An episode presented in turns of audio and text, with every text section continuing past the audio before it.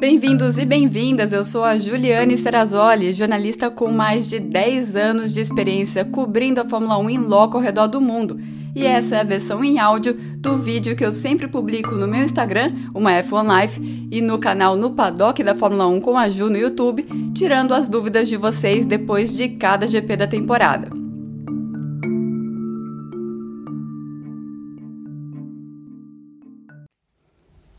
Olá pessoal, bem-vindos a mais um Gil Responde. Eu vou direto ao ponto, vou falar sobre o acidente primeiro, mas depois eu vou discutir sobre outras coisas interessantes sobre esse GP da Grã-Bretanha. Então, vem comigo. Primeira pergunta é do Mário, Davi, Vinícius, eh, Matheus. Qual foi o sentimento do paddock sobre o incidente entre Lewis e Max? E muita gente perguntando a minha opinião também. Minha primeira reação quando eu vi a batida foi, bom, incidente de corrida, os dois arriscaram bastante, os dois sabiam que em algum momento eles iam se encontrar ali no, no meio da corrida se nenhum dos dois tirasse o pé, os dois entraram sem nenhuma intenção de, de tirar o pé, eh, mas estava na cara que ia sair uma punição para o Lewis Hamilton, acabou saindo 10 segundos, muita gente perguntou se é brando, se não é, teve as duas opiniões bastante polarizada essa discussão, é uma punição na verdade muito forte para um incidente de primeira volta e para um incidente que pode muito bem ser lido como um incidente de corrida. Então, é, pelo meu entendimento, os comissários de pista acharam que foi bastante agressivo, bastante arriscado uh, a manobra do Lewis Hamilton e por isso deram 10, uh, 10 segundos, o que é bastante raro para esse tipo de manobra. E sobre o sentimento do paddock, na verdade, recomendo vocês ouvirem mais o que os pilotos e ex-pilotos falam, do que jornalistas falam sobre esse tipo de lance, e a enorme maioria fala em incidente de corrida e também falando, entendendo que o Lewis Hamilton foi ali por dentro, sabendo que o Max Verstappen faz a curva, ele estando na frente, ele tem o direito de fazer a curva do jeito dele, sim, mas é um pouco mais inteligente, sabendo que tem um carro ali, você abrir um pouco para dar espaço para o carro que está do seu lado, para os dois não baterem. Né? Eles sabem que esse, o Lewis Hamilton sabe que esse não é o estilo do Max Verstappen e pelas declarações que ele deu depois da corrida, ele quis fazer um statement, né? Ele quis demarcar território e falar, Max, olha, comigo eu também não levanto super arriscado fazer isso na COPS a 280. Tenho certeza que ele não tinha intenção de levar o Max ao, ao hospital. É, também acredito que se fosse o papel invertido, se o Hamilton estivesse por fora e Max Verstappen por dentro, muito provavelmente é, a mesma coisa, o mesmo cenário ia acontecer, porque nenhum dos dois iria tirar o pé e as, as reclamações seriam exatamente iguais, mas só ia mudar de equipe, né? A gente já viu isso algumas vezes na, na Fórmula 1. E só lembrando que também teve essa pergunta se eles não levam em consideração o que aconteceu com o Max para a punição do Hamilton, e não, os comissários não devem levar isso em consideração, inclusive isso é um pedido das próprias, das próprias equipes. A segunda pergunta relacionada a isso também, o Wellington, perguntando se tem algum limite para o número de chassis usados uh, durante a temporada. E outras perguntas sobre possíveis punições para troca de motor, câmbio. Maurício, Thiago, outros perguntaram sobre isso. Bom, é, chassi não, não tem um limite de número de chassis. É, tem um limite financeiro, é claro, a gente está trabalhando com o teto orçamentário pela primeira vez na Fórmula 1, então é uma conta a mais aí para a Red Bull, como a Mercedes teve com aquele, aquela perda total lá do carro do Valtteri Bottas em Imola. Em relação ao câmbio, não tem problema, ele abandonou a corrida, então ele pode trocar o câmbio sem sofrer alguma punição.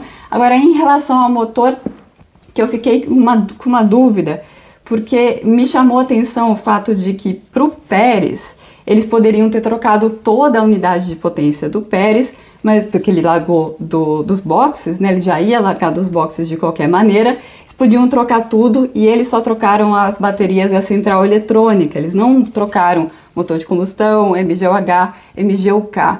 Eu fiquei pensando, será que eles fizeram isso? Será que eles não têm, ou eles não têm na especificação 2, ou será que eles estão espe é, esperando uma especificação 3, né?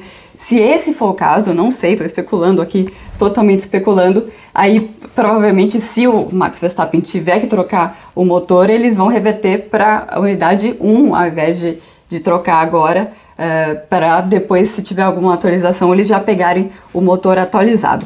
Enfim, só especulando aqui no momento, algo para a gente ficar de olho.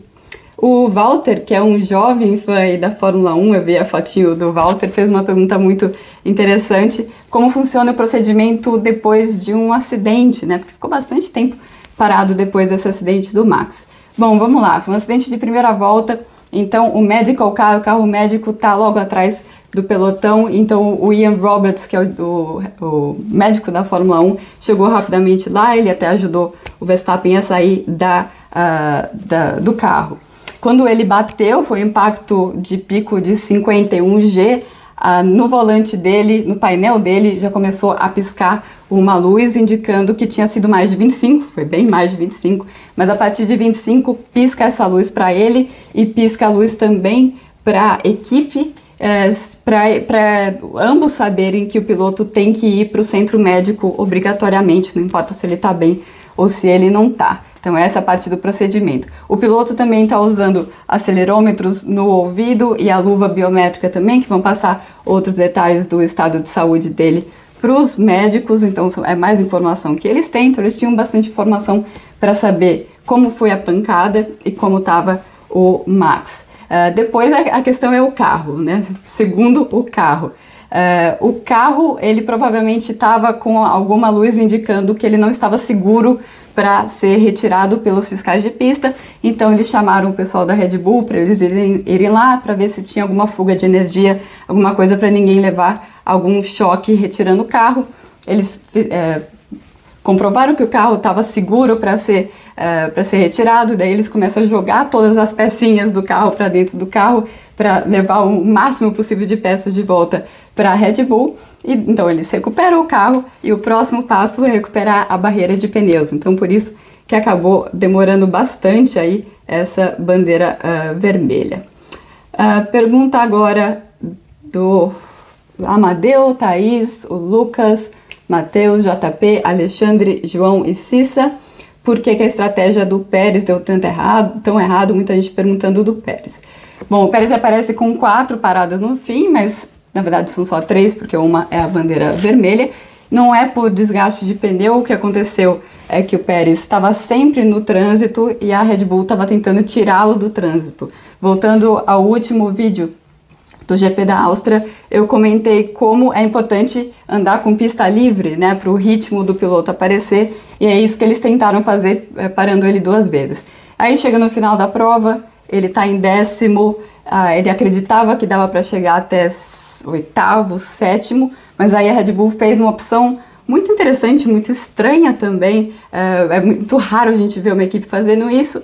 Eles uh, tiraram pontos deles mesmos, possíveis pontos deles mesmos, para tirar um ponto do Lewis Hamilton. O Lewis Hamilton tinha a volta mais rápida da prova, então eles chamaram o Pérez para o box. O Pérez estava em décimo, fazendo um ponto, mas com a chance de ter uma posição melhor. Eles chamaram, mesmo assim, chamaram o Pérez para fazer a parada, para ele fazer a volta mais rápida e assim tirar um ponto do Lewis Hamilton. Continuando aí no tema Red Bull, eu separei uma pergunta muito interessante da Daiane, que ela quer saber se a Red Bull errou no acerto dos dois carros nesse final de semana, porque a velocidade de reta era muito baixa. Bom, Daiane, é difícil a gente falar que errou ou não errou, mas o fato é que eles escolheram fazer um carro que cuidasse melhor dos pneus, protegesse principalmente os pneus dianteiros. E a gente viu a prova disso com a dificuldade que o Max acabou tendo quando a pista estava mais fria, na classificação na sexta-feira com os dianteiros, porque eles estavam tirando carga do pneu dianteiro, fizeram isso com cambagem e também com a parte aerodinâmica, aí entrando na sua pergunta da, uh, da questão da asa, né? Eles estavam correndo com mais asa nesse final de semana, muito mais asa do que o Lewis Hamilton, que arriscou para o outro lado, né? Então, quando a gente fala, eles estavam muito lentos de reta, mas estavam lentos de reta em relação a um carro uh, que estava correndo com uma configuração de menos pressão aerodinâmica. E foi inclusive por isso que o Hamilton foi para cima do Verstappen naquele momento, porque ele sabia que ele precisava roubar aquela posição antes que o Max co co começasse a cuidar bem dos pneus, até porque ele ia cuidar melhor dos pneus do que o próprio Hamilton. Eu separei essa pergunta porque é um ponto, sim, muito interessante para a gente ver ao longo da temporada. O que tem acontecido nas últimas corridas é o Max aumentar a asa, né, correr com mais asa, perder um pouco de velocidade de reta para cuidar melhor dos pneus e o Hamilton indo num caminho inverso. Vamos ver nas próximas, próximas corridas como isso vai se desenhar. Uh, pergunta da Catarina, que eu selecionei, mas também a dúvida do Caio, Pedro, Tiago, Eduarda, Eduarda e a Maria Luísa, porque as Ferrari se deram também nesse GP, o que mudou. Realmente, né, foram, é um GP muito enigmático, vamos dizer assim, para a Ferrari, porque eles sofreram muito no GP da França. GP da França, a pista da França é uma outra que força muito os pneus dianteiros e eles colocaram muito calor nos pneus dianteiros. Para quem não entende o que eu estou falando aqui, eu recomendo voltar no vídeo lá do GP da França que eu explico melhor. E aí, numa pista que estava super quente, numa pista que é ainda mais dura com os pneus do que Paul Ricard, e com os dianteiros eles se dão muito bem. O Binotto não quis explicar muito bem o que eles fizeram, a gente sabe que a Ferrari não está levando peças novas para as corridas, então eles entendem o equipamento que ele te, eles têm nas mãos. Pelo que o Binotto falou, é mais uma questão de como eles estão preparando o pneu e como eles estão usando o pneu ao longo da corrida. Lembrando que já na Áustria deu para uh, eh, perceber que eles estavam evoluindo nesse sentido, mas o Charles Leclerc pegou um pouco de trânsito, o Carlos Sainz pegou trânsito em todas as corridas e não deu para ver qual era o real ritmo da Ferrari. Agora que o Leclerc conseguiu se classificar lá na frente, a gente conseguiu ver, né? Lembrando que uh, algumas pessoas ficaram com a impressão de que ah, a Mercedes está até mais lenta do que a Ferrari. O que aconteceu naquele começo de prova foi que o Hamilton simplesmente não estava atacando o Charles Leclerc, ele, porque ele ia aproveitar quando ele tivesse pista livre. Eu explico isso melhor no post de estratégia no meu blog, no julianestrazoli.com.br, no post que vai sair na quarta-feira. Continuando aqui, a dúvida da Maria Laura, Laura e também da Ana Júlia, Maria Beatriz, Luiz e da Amanda. Toda mulherada com nome composto quer saber, e agora? O Ricardo uh, vai, né? Agora engrena o Ricardo? Bom, ainda não eu acho que eu expliquei aqui no vídeo, em algum lugar, em algum texto, eu expliquei a, a questão do Ricardo, que ele é mais nas freadas e na retomada de velocidade depois das freadas. E no circuito de Silverstone a gente não tem muito disso. Foi por isso que ele mesmo falou depois da corrida. Hum, Vamos esperar porque talvez seja algo relacionado a esse circuito.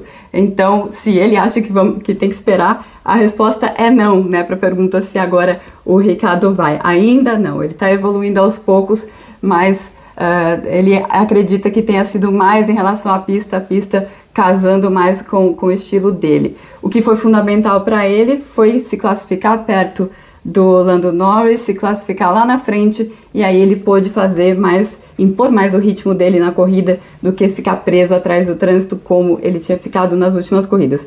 Então, um pouquinho mais de paciência com o senhor Ricardo. Agora a dúvida da Thaisa, na verdade, essa a Thaisa que escreveu o seguinte: você ia falar sobre uma coisa que eu esqueci o que era, mas eu tô aqui para te lembrar. Obrigado, Thaisa. O Vanderlei e o Daniel também me lembraram. Bom, eu vou falar dessa foto aí. É uma foto que eu tirei na sexta-feira, logo antes da classificação. Classificação que foi às 6 horas no horário aqui da Inglaterra. E eu falei, ah, vou explicar para vocês essa engenharia avançada aí que a Red Bull está usando. A, a parte da engenharia avançada mesmo é esse tipo scan, que é esse equipamento que fica na frente dos carros e eles fazem isso para checar balançamento do carro, alinhamento do carro, para checar se está tudo bem, o carro está tudo bem montado no carro. Então fica essa peça grande na frente do carro e tem uma outra referência que eles vão colocando em cada um dos, dos lados do carro.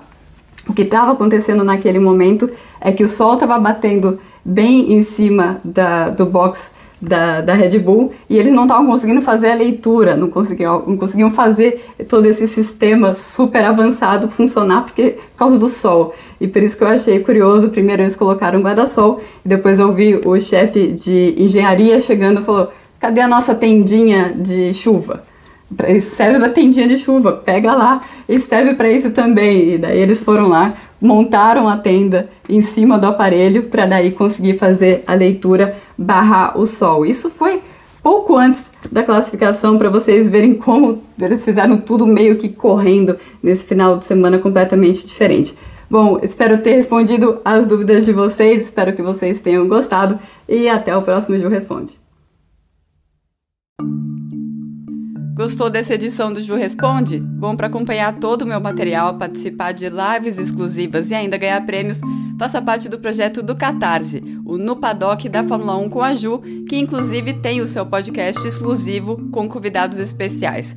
Para saber mais, acesse o www.catarse.me barra no paddock.